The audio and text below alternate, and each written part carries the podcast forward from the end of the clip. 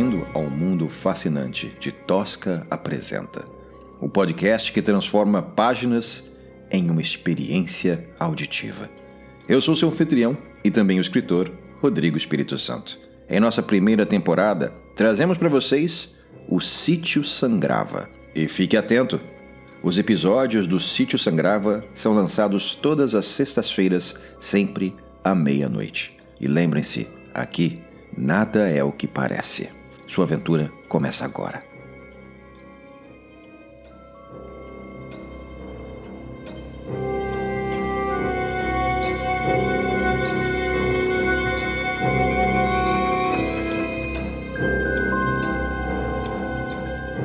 Capítulo 2 Mal se ouviam as buzinas e sirenes ao longe, abafadas pelas cortinas pesadas. Ruth estava em seu elemento, junto ao ruído intermitente da hidromassagem borbulhando e o cheiro de cigarro. Os braços torneados de Antônio pousados sobre o seio dela e o jato de água morna nas costas. Para aquele momento ser perfeito, só se o tempo parasse. Melhor se pudesse retroceder alguns anos e refazer escolhas. Talvez tudo fosse diferente, talvez estivesse satisfeita consigo mesma. No momento, Ruth conhecia apenas a felicidade fugaz, inconstante e fugidia, como um sonho, um orgasmo, um trago. Antônio passou-lhe o cigarro. No que está pensando? perguntou, expelindo a fumaça. Em nada, só curtindo. Ruth mentiu. Por que seria sincera? Cada um com sua vida, a jacuzzi nunca foi um diva. Além do mais, ele nem fez questão de pedir outra resposta. Antônio beijou-lhe a têmpora. E o pessoal do escritório? Perguntaram por mim? Ruth tentou ser casual. Evitou encará-lo. O desconforto era palpável. Tá tudo tão corrido lá, você sabe. É trolha atrás de trolha, desconversou. Ainda mais depois do corte de pessoal, né? Incorporação é assim, cara. Não é fácil para ninguém. Especialmente para quem vai. Queria que fosse diferente, gata, mesmo. Foi inesperado, sabe? Eu estava encabeçando um monte de projeto, poxa. Eu sei, Ruth. Se não fosse por mim, a conta do shopping tinha ido pro caralho. Aham. Uhum. Você sabe que é verdade. Eu não tô discutindo, mas as coisas são assim. Eles vieram com um departamento de arquitetura montado, era impossível manter. Mas você tentou, né? Pelo amor de Deus, Ruth, se tem alguém que eles ouviriam, é você, o chefe do RH. Que oração. Ele desconversou e Ruth se deu conta do que acabara de fazer. Sempre acontecia. A situação sempre terminava com Ruth de volta ao próprio apartamento, com a cara mergulhada no pote de sorvete de supermercado e teorias da conspiração emocionais fervilhando na mente. Desculpa, eu sei, parei. Relaxa. Não está mais aqui quem falou. Tentou aninhar-se no peito de Antônio, mas ele já estava se levantando. Ruth, a gente precisa conversar, anunciou num tom tristemente familiar. Ela levantou-se nervosa, mas escorregou e mergulhou nos jatos mornos da banheira. Os cabelos castanhos agora ensopados e cheios de espuma. A brasa do cigarro não resistiu e o papel se esfacelou, soltando o fumo prensado sobre as ondas da jacuzzi. Espera, Antônio. Desculpa. Sei que sou meio chata com essas coisas. A gente tinha combinado não falar da firma, desculpa. Não dá mais para mim, Ruth. Ficaram os dois, nus e ensopados, entre a banheira e a cama redonda, com lençóis de cetim vermelho. Os olhos vermelhos dela começaram a marear. Por favor, Antônio, não é só isso da firma. Vou ter que viajar mais agora para consolidar a transição nas filiais e. Tem meus filhos. E a sua mulher, né? Eu preciso seguir com a minha vida, Ruth. Nós dois precisamos. Um alarme disparou ao lado da cama. Ruth falou um palavrão. Foi até o celular e leu a mensagem. O que foi? Ela sentou-se na cama, desolada. É minha avó. Você devia ficar com ela. Antônio sentou-se ao lado dela na cama e tocou-lhe o ombro. Família é importante, Ruth. Ela precisa de você. Não é justo. Lágrimas caíram sobre o cetim vermelho. Sacanagem me deixar agora. Depois de tudo que a gente viveu. Foi bom, foi tudo muito bom. Antônio levantou-se e começou a vestir a roupa. Mas você pode ir adiante virar a página. E eu? Antes que Antônio pudesse responder, o telefone de Ruth tocou. Olhou o identificador de chamadas e levantou o dedo para Antônio, pedindo silêncio. Alô? Oi, amor. Atendeu. Sim, sim, eu vi. Já estou a caminho. Terminando uma reunião aqui. Já sabem o que é? Não, estou chegando. Beijo. Seu marido, Antônio aproveitou a deixa para provar mais um ponto. Já sabia a resposta. Ruth balançou a cabeça num sim envergonhado e começou a se vestir. Então é isso? É assim que termina? Antônia botou a camisa e aproximou-se de Ruth. Segurando-a pela cintura, deu-lhe um último beijo, mais frio e seco do que pretendia. Os dois caminharam até a porta do quarto. Cada um entrou no respectivo carro em silêncio. Nunca mais se veriam. O tráfego até o hospital proporcionou tempo de sobra para que Ruth enxugasse as lágrimas, benesses da Pauliceia desvairada. Quanto aos olhos inchados, certamente atribuiria a uma alergia ou qualquer outra bobagem. Contava com a condição crítica da avó para absorver todas as atenções ao redor. Queria sumir num canto da sala de espera, ali entre o extintor de incêndio e o cartaz da campanha nacional de vacinação, ou quaisquer outros ornamentos sobre as paredes tétricas daquele cômodo. O local era mais contemporâneo do que esperava. A decoração conferia certa elegância em função da iluminação indireta que não comprometia a eficiência. Grandes lâmpadas fluorescentes agrupadas sob luminárias embutidas se encarregavam do grosso da visibilidade necessária.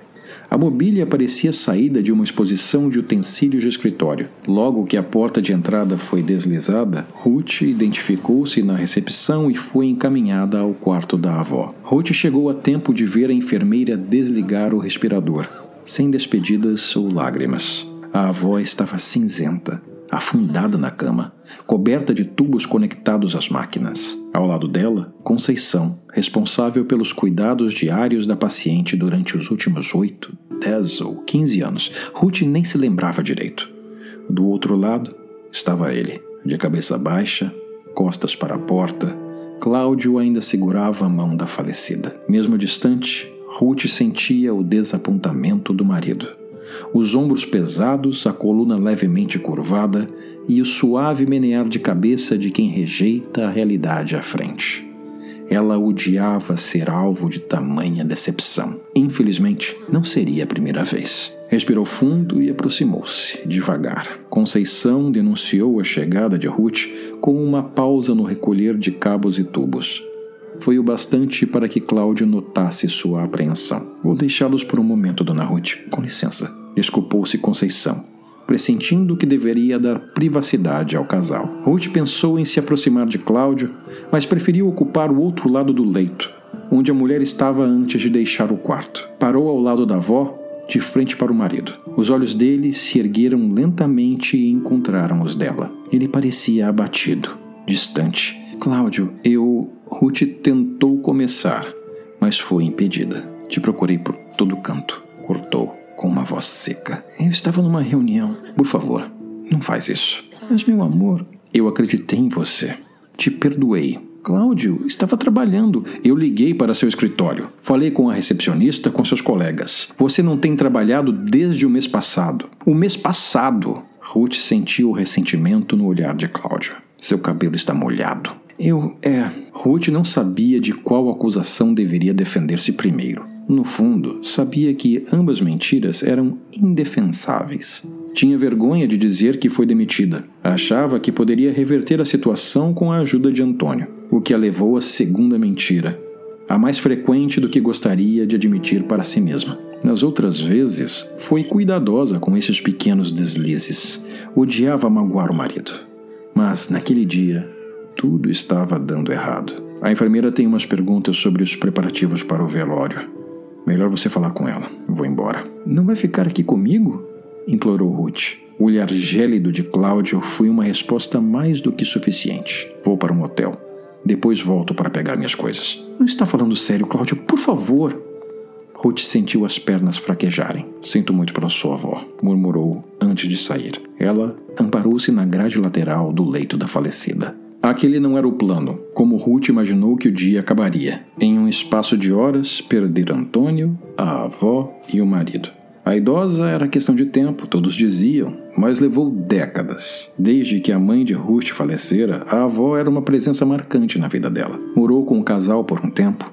Não fosse a insistência da matriarca em ver a neta grávida, teriam formado uma família relativamente harmônica. Cláudio também queria um filho.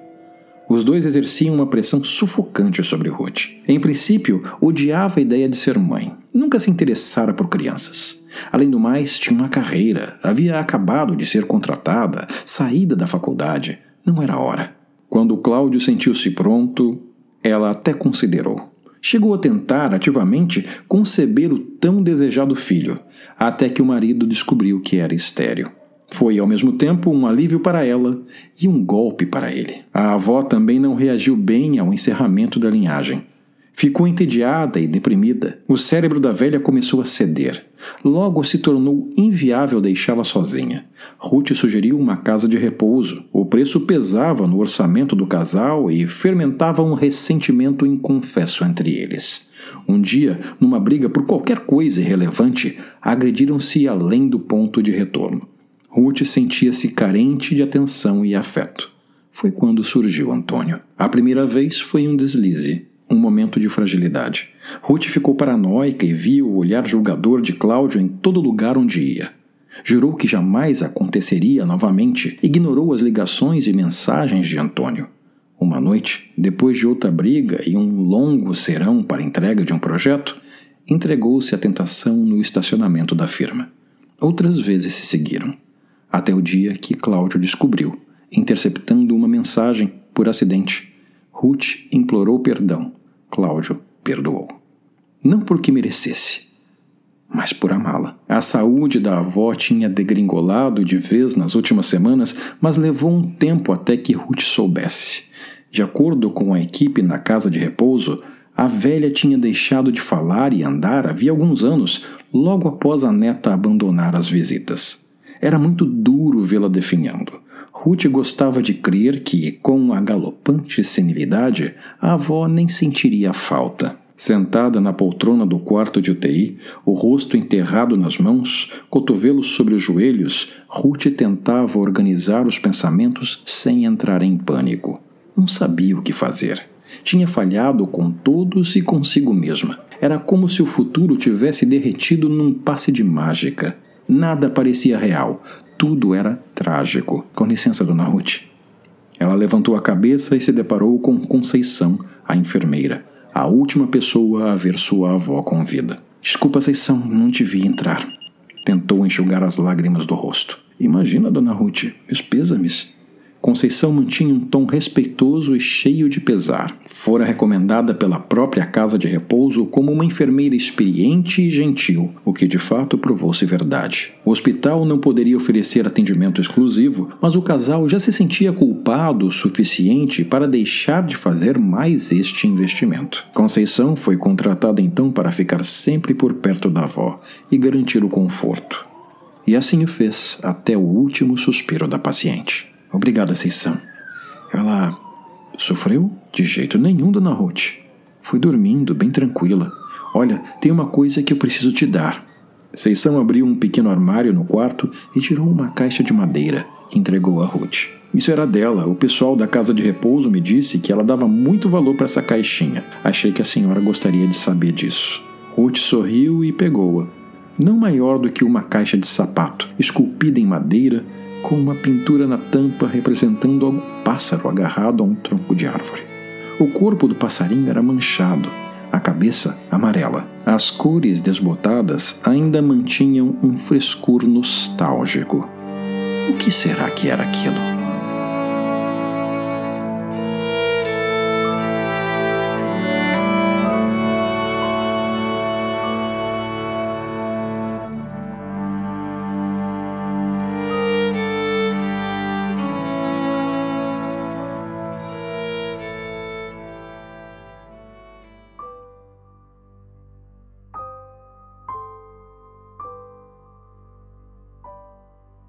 E assim chegamos ao final deste capítulo de O Sítio Sangrava, uma obra produzida e escrita por mim, Rodrigo Espírito Santo. Se você gostou deste episódio e deseja apoiar este projeto, convido você a visitar a plataforma apoia.c barra Tosca Apresenta, onde você pode escolher um dos nossos planos e receber benefícios exclusivos. Ao se tornar um apoiador, você terá acesso a lives exclusivas, clubes de discussão sobre os livros apresentados e até mesmo cópias autografadas dos livros em destaque neste podcast. Sua contribuição será fundamental para continuarmos transformando obras brasileiras independentes em experiências de imersão sonora. Não deixem de recomendar este podcast para os seus amigos e familiares. E para ficar por dentro de todas as novidades da Tosca Literatura, siga nossas redes sociais. Você encontra a gente no Facebook e no Instagram, onde vamos compartilhar conteúdos exclusivos, curiosidades literárias e atualizações sobre os nossos próximos capítulos. Até a próxima, boa noite e bons sonhos.